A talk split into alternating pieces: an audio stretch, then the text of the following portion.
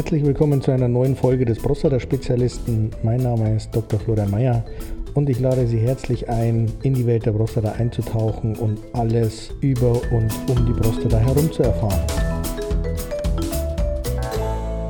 Herzlich willkommen zu einer neuen Folge des Prostata-Spezialisten. Mein Name ist Dr. Florian Mayer und ich bin heute nicht alleine.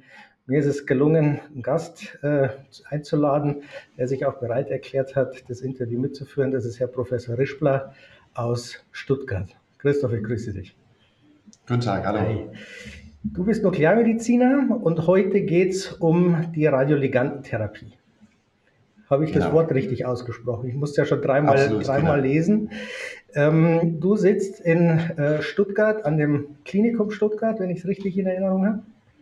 Genau, im Katharinenhospital äh, im Klinikum Stuttgart. Das ist jetzt ja aber schon ähm, eins von den größeren Häusern in, in Baden-Württemberg, soweit ich das von außen überblickt ähm, habe. Genau, wir sind sogar das größte Haus in Baden-Württemberg tatsächlich. Okay. Und sind akademisches Lehrkrankenhaus von der Uni Tübingen. Von der Uni Tübingen. Genau, wir sind auch eine sehr große Nuklearmedizin. Ähm, genau, und versorgen viele Patienten mit nuklearmedizinischer Diagnostik und Therapie. Okay.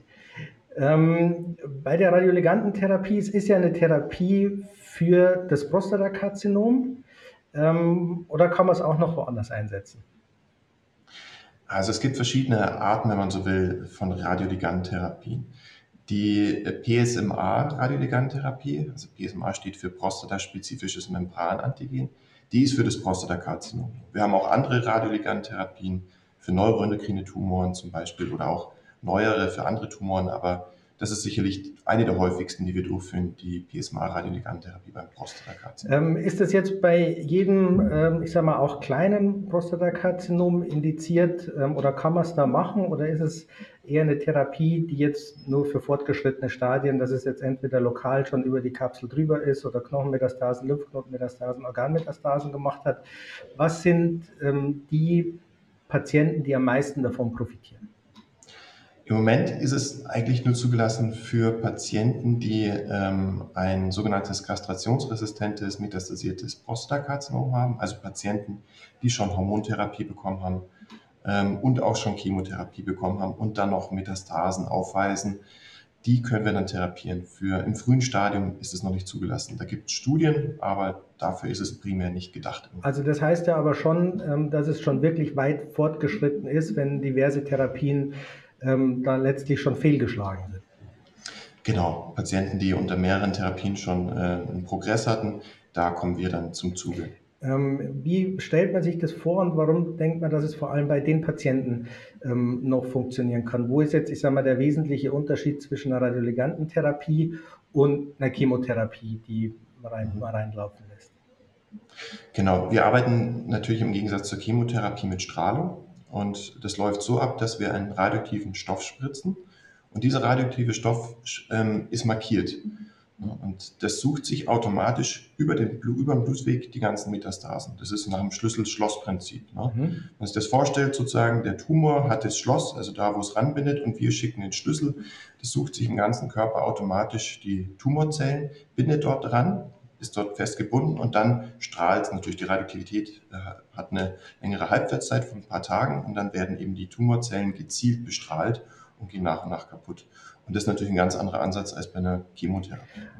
Also das heißt, man hat letztlich einen, ähm, ein Eiweiß gefunden auf Prostatakarzinomzellen und hat genau. dann das Pendant dazu entwickeln können, das nur auf dieses Eiweiß drauf passt. Genau. Und so der Effekt ist dann letztlich, äh, ich sage mal jetzt keiner, wie es bei den Chemotherapien ist, dass in Stoffwechselprozesse eingegriffen wird, was ja, ich sage mal, mehr oder weniger auf jede Körperzelle dann Einfluss hat, sondern es ist wirklich ganz speziell auf diese Prostatakarzinomzellen zugeschnitten. Genau, da muss man ein bisschen einschränkend sagen, auch wenn dieses ähm, Eiweiß prostataspezifisches Membranantigen hat, es gibt auch andere Strukturen, die das ähm, dieses Molekül auf der Oberfläche haben, dieses Eiweiß. Zum Beispiel muss man da die, die Speicheldrüsen nennen. Oh, okay. Und das ist auch eine der Nebenwirkungen, die wir dann immer nennen müssen, natürlich vor der Therapie. das bindet auch an die Speicheldrüsen und es kann zu einer Mundtrockenheit nach der Therapie kommen. Aber gelegentlich auch andere Tumoren haben das auch auf der Oberfläche, muss man sagen. Aber ganz überwiegend natürlich die. Also schon sehr spezifisch, wenn auch nicht jetzt 100 Prozent, genau. haben wir ja sowieso eigentlich nie. Ähm, genau. Wie stellt man sich das vor? Vergeht diese, diese Trockenheit im Mund ähm, wieder? Weil ich kann mir vorstellen, dass das schon extrem lästig ähm, ist auf Dauer. Genau, das ähm, ist lästig, wirklich. Die Patienten berichten es auch immer.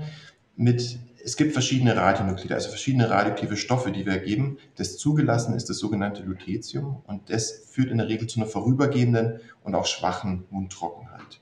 Selten mal ist es so, dass es dauerhaft ist. Das ist dann wirklich lästig, aber meistens ist es vorübergehend und äh, gering ausgeprägt. Okay. Wie, wie muss ich mir das als Patient vorstellen? Ich weiß jetzt, ähm, dass ich möglicherweise in Frage komme. Dann könnte man jetzt ja bei dir, ich sage mal, in der Nuklearmedizin in Stuttgart auflaufen, weil wir dich jetzt ja schon kennen. Ähm, genau. wie, wie muss man sich den Ablauf der Therapie vorstellen? Kann man das ambulant machen? Muss man bei euch stationär sein? Wie lange dauert das? Wann kann man wieder heim? Können die Kinder zu Besuch kommen? Das sind ja alles äh, Themen, mhm. die gerade Patienten, die dann schon älter sind, auch äh, beschäftigen. Wie ist so der, der Standardablauf? Mhm.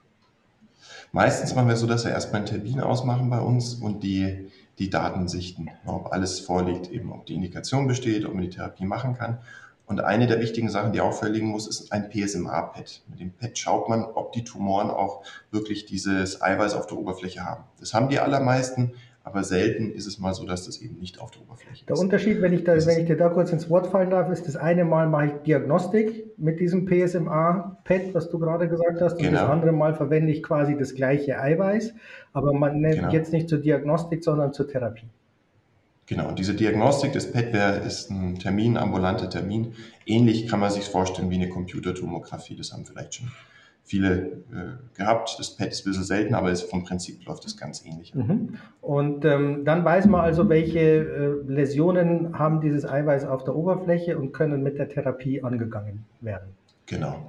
Wenn jetzt da ein größeres äh, Tumor wäre, ein größerer Tumor, der nicht von dem PET dargestellt wird, dann muss man überlegen, ob man die Therapie macht, weil natürlich dann auch dieser Tumor an der Stelle nicht bestrahlt wird. Also wenn eine Metastase eine größere das nicht auf der Oberfläche hat. Ne?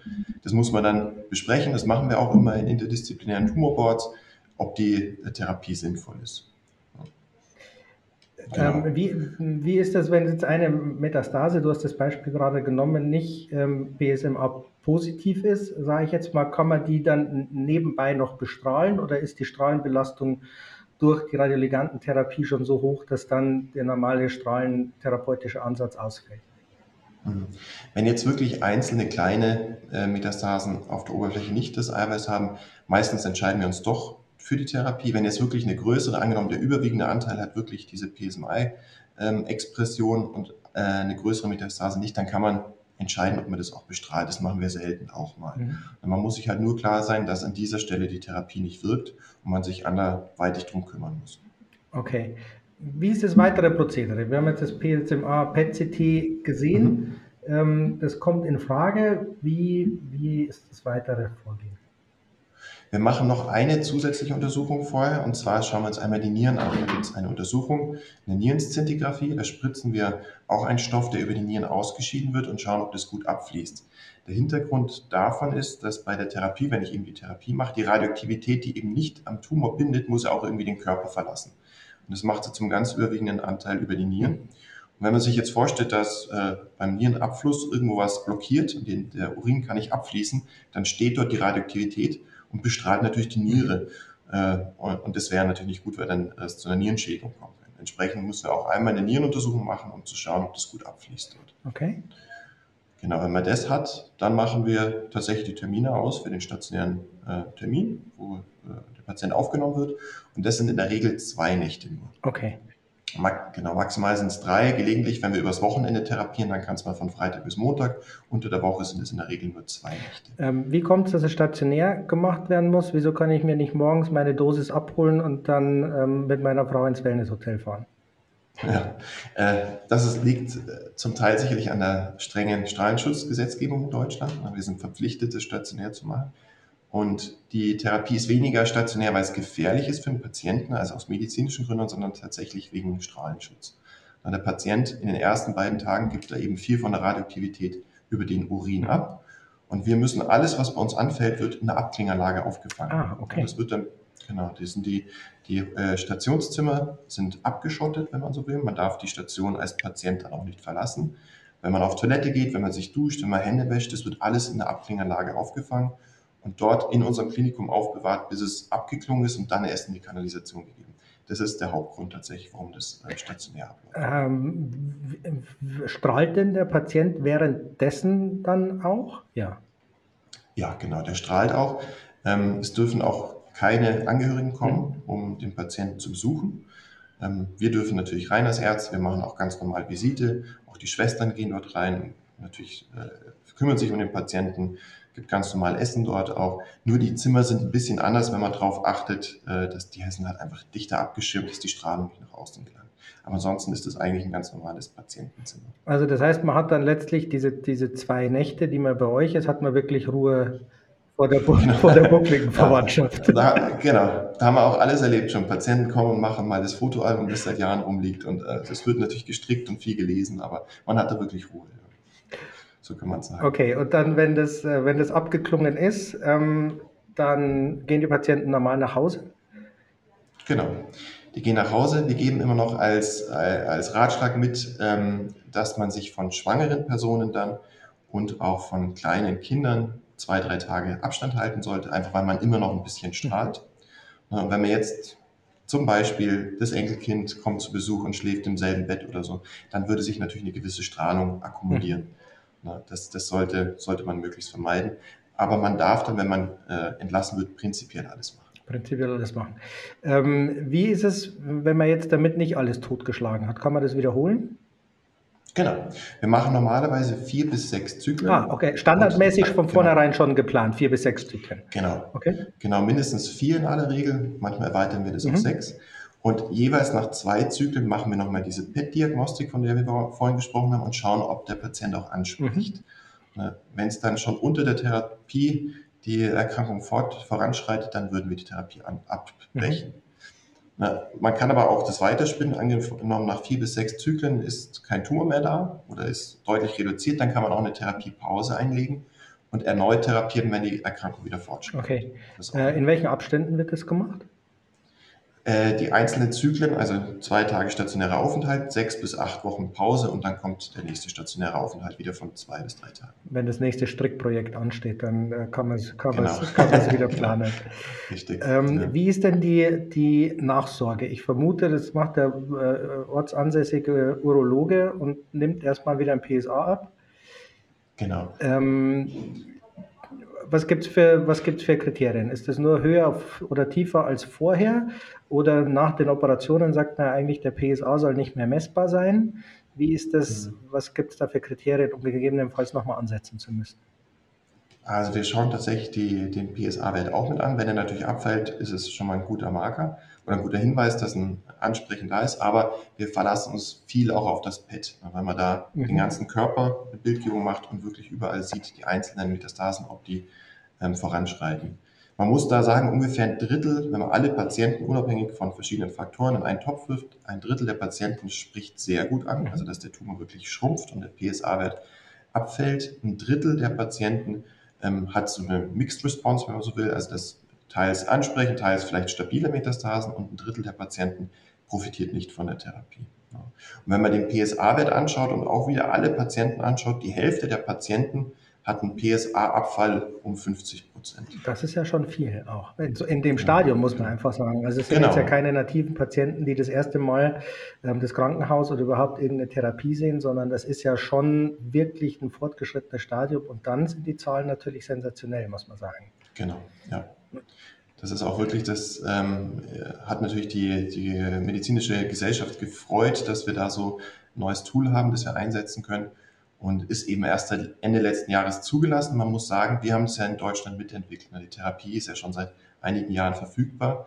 Bisher haben wir das halt über sogenannte Heilversuche gemacht, aber jetzt ist er eben auch zugelassen. Ähm, das heißt aber dann auch im weiteren Verlauf, ähm, wenn jetzt die Zyklen abgeschlossen sind, man sieht in dem PET-CT, dass das funktioniert hat, dann übernimmt ja aber trotzdem erstmal wieder der Urologe, oder?